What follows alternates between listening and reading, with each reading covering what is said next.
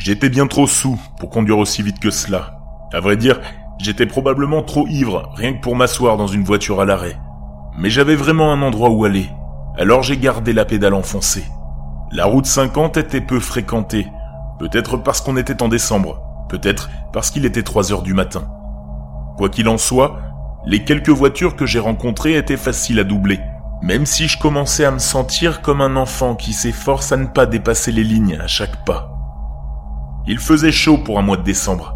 J'avais donc ma fenêtre baissée. Mes phares clignotaient par intermittence. Je finirais par les faire réparer, peut-être demain, peut-être le mois prochain.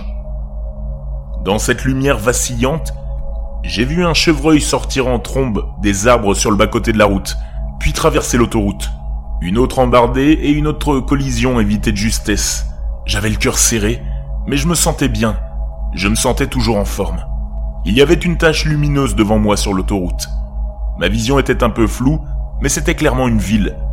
Mon estomac a eu des crampes et a grondé. J'étais affamé. J'ai aperçu un panneau de limitation de vitesse sur l'accotement indiquant 50 km par heure. En souriant, j'ai accéléré jusqu'à ce que l'aiguille soit à plus de 75. Des immeubles ont commencé à défiler devant moi, de part et d'autre de la Camaro.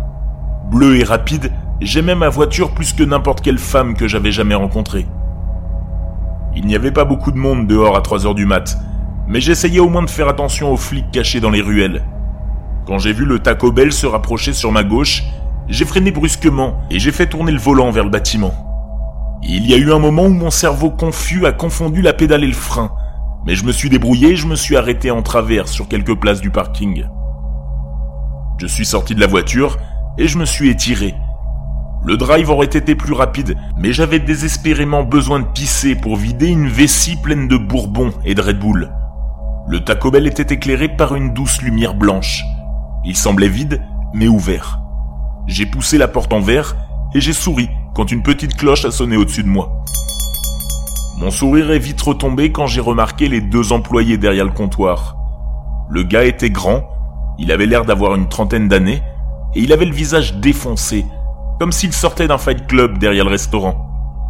De vilaines échymoses violettes et jaunes couvraient ses joues et se trouvaient sous ses yeux, d'autres dépassaient de son col. Il devait en être couvert sous son uniforme. La fille à côté de lui était à la fois plus et moins rebutante. Elle semblait avoir à peu près le même âge, beaucoup plus petite, jolie avec ses cheveux blonds et ses lunettes noires. Elle ne présentait aucun dommage visible, mais une tache sombre trempait la moitié inférieure de sa chemise. C'était brun rougeâtre, peut-être une sorte de sauce. Enfin, j'espère que c'était de la sauce. Tu vas bien? lui ai-je demandé, en me dirigeant vers le comptoir. La fille n'a pas répondu. Elle ne m'a même pas regardé. Le jeune homme à côté d'elle a examiné une coupure peu profonde près de son oreille. Qu'est-ce que je peux vous servir? a-t-il demandé. J'ai cligné des yeux et j'ai essayé de me secouer un peu la cervelle. Des tacos, j'ai dit. Euh, oui, monsieur, c'est l'endroit idéal pour ça. Quel genre? Combien? Euh, cinq au poulet, cinq au bœuf, des nachos, quelques twists à la cannelle, oh, et un coca light. Ah, et autant de sauce Diablo que vous pouvez me donner, s'il vous plaît. C'est tout? M'a-t-il répondu? J'ai posé une main sur le comptoir pour me stabiliser. Ouais, et j'ai vachement besoin de pisser. Les toilettes sont là-bas, a-t-il dit, en désignant une double porte dans le coin. Je me suis détourné du comptoir et j'ai fait un pas vers les toilettes. Puis je me suis arrêté. Maintenant que j'avais une vue complète de la salle, j'ai vu qu'il y avait des gens assis à l'une des tables. Ils n'étaient pas là quand je suis entré, ça, j'en étais sûr. Ils sont peut-être entrés pendant que je commandais, mais je n'ai pas entendu la cloche au-dessus de la porte sonner. C'est comme s'ils étaient juste apparus comme ça. J'ai compté trois hommes et une femme, tous d'âge différents, tous aussi affreux les uns que les autres. On aurait dit qu'ils étaient malades, pâles et exsangues, avec des yeux cernés et insomniaques. L'un des hommes avait une tache rouge-brun, tout comme la fille du comptoir, sauf que la sienne couvrait le dos de sa chemise. Ils m'ont tous regardé en silence, alors que je passais devant eux en direction des toilettes. Je n'ai trébuché qu'une seule fois, j'étais assez fier de cela. Alors que le reste du Taco Bell était relativement propre et bien éclairé, les toilettes donnaient l'impression que je pouvais attraper une maladie rien qu'en prenant une profonde respiration. Le sol était sale, les murs étaient tachés, les lumières vacillaient, et ça sentait mauvais. L'une des deux cabines n'avait pas de porte, L'autre en avait une, mais était occupée. Une paire de bottes de cow-boy en lambeaux était visible sous le mur. Peu importe, il y avait un urinoir ouvert et c'est tout ce dont j'avais besoin. Il était dégoûtant et bouché, mais j'ai fait ce que je devais faire, et je suis allé me laver les mains. Pendant que je nettoyais, j'ai jeté un coup d'œil à mon reflet dans le miroir. C'était faux. Enfin, je veux dire, c'était moi, mais mon visage était aussi pâle que les cinglés de la salle à manger. Il y avait une coupure rouge juste au-dessus de mon œil, sur mon front. J'ai levé la main pour la toucher et j'ai senti quelque chose me piquer le doigt. J'ai retiré ma main d'un coup sec. Il y avait un petit triangle de verre qui dépassait de la coupure.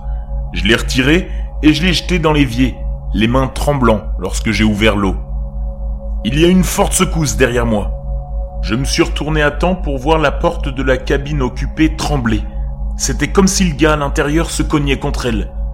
Tu vas bien mon pote? J'ai appelé, me sentant beaucoup plus sobre que je ne l'avais été depuis des heures. La porte a encore tremblé, plus fort qu'avant. Il y avait un étrange gémissement silencieux provenant de la cabine. Il s'est transformé en quelque chose de mi-grognement, mi-cri. En reculant, je me suis cogné la tête. J'ai ouvert les yeux pour constater que le miroir en face de moi était complètement embué. Alors que je le fixais, quelque chose d'invisible écrivait contre le miroir, dessinant une forme ou des lettres dans la buée. Je n'ai pas attendu de découvrir le message, mais une fois que j'ai franchi la porte, je me suis arrêté si vite que j'ai trébuché. La salle à manger était pleine, et les gens assis aux tables avaient l'air d'avoir été tirés de la morgue locale. Hommes et femmes, quelques adolescents et des personnes âgées. Ils étaient tous à différents stades de décomposition. J'ai vu des membres manquants, des côtes exposées, L'une d'elles était si ouverte que je pouvais voir deux poumons immobiles à travers. Des coupures et des trous. Et partout, cette tache rouge-brun. L'intérieur du restaurant n'avait plus l'air si propre non plus. Il ressemblait maintenant à une salle de bain avec de la moisissure dans les coins et un liquide épais blanc-vert dans des flaques sur le sol. Je ne pouvais pas dire si c'était les gens en décomposition ou la pièce sale, mais l'odeur était comme une force physique qui me brûlait la gorge et les yeux et me tordait l'estomac. Ta commande, mon pote, a dit une voix derrière moi. Je me suis retourné et j'ai vu le gars du comptoir portant un plateau rempli de nourriture pourrie. Et tacos était couvert d'une moisissure duveteuse, et le reste du tas était animé d'un nœud d'asticot blanc luisant qui se tortillait.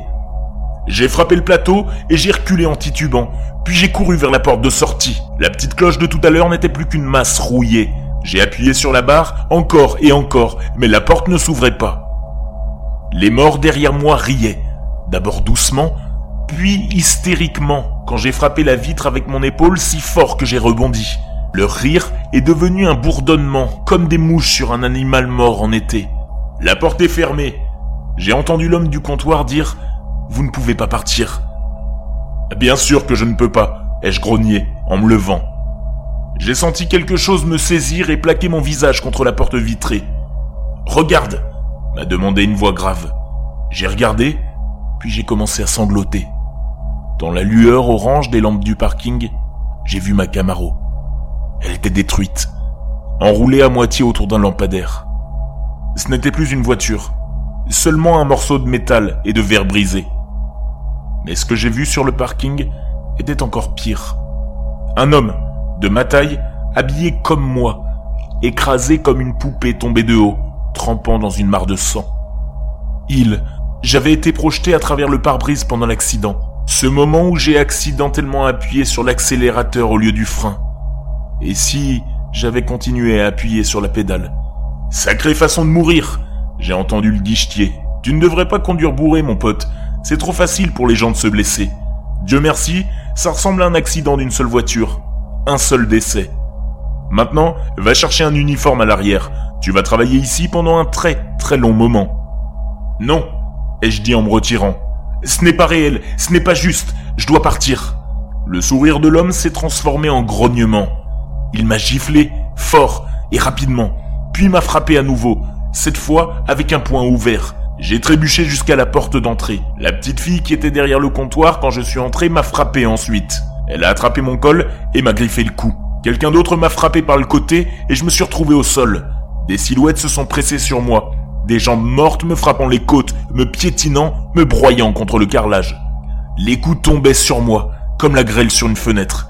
J'ai supplié, crié et gémi, mais ils ont continué à me frapper. Puis, une agonie brûlante. L'homme pressait sa paume ouverte contre ma poitrine, me brûlant, me marquant au fer rouge. Finalement, les morts se sont retirés. Je me suis levé, meurtri et ruiné. Et j'ai décidé de tenter ma chance.